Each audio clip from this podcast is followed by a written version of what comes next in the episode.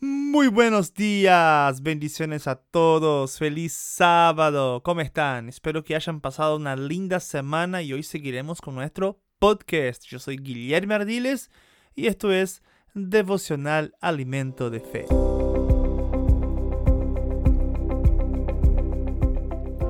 Primero de Samuel, capítulo 17, versículo 45 al 47, dice, entonces dijo David al filisteo, Tú vienes a mí con espada y lanza y jabalina, mas yo vengo a ti en el nombre de Jehová, de los ejércitos, el Dios de los escuadrones de Israel, a quien tú has provocado. Jehová te entregará hoy en mi mano, y yo te venceré, y te cortaré la cabeza, y daré hoy los cuerpos de los filisteos a las aves del cielo y las bestias de la tierra, y toda la tierra sabrá que hay Dios en Israel y sabrá toda esta congregación que Jehová nos salva con espada y con lanza, porque de Jehová es la batalla, y Él os entregará en nuestras manos. Le pedí al Señor más escrituras que usar estos mismos principios.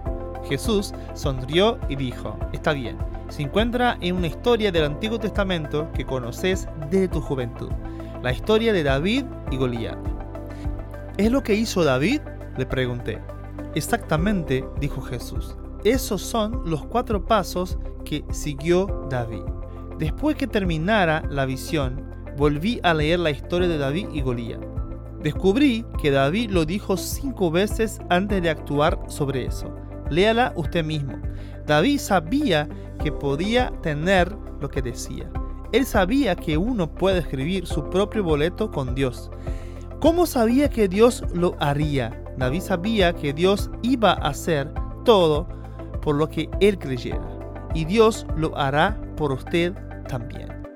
Gloria a Dios. Sabemos que en la Biblia miramos personas que hablaron fe y tuvieron lo que dijeron. La Biblia está toda rellena de palabras de fe, de declaraciones de fe. El propio Dios dijo que la fe sin ella es imposible agradar a Dios. El propio Dios creó el mundo por la palabra de Él.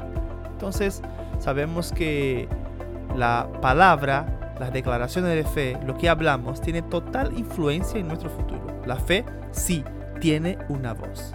Y la confesión para hoy es, yo soy un creyente. No soy alguien que duda.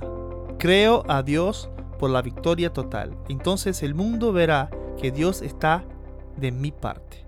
Dios te bendiga y hasta mañana en nuestro podcast. Chao.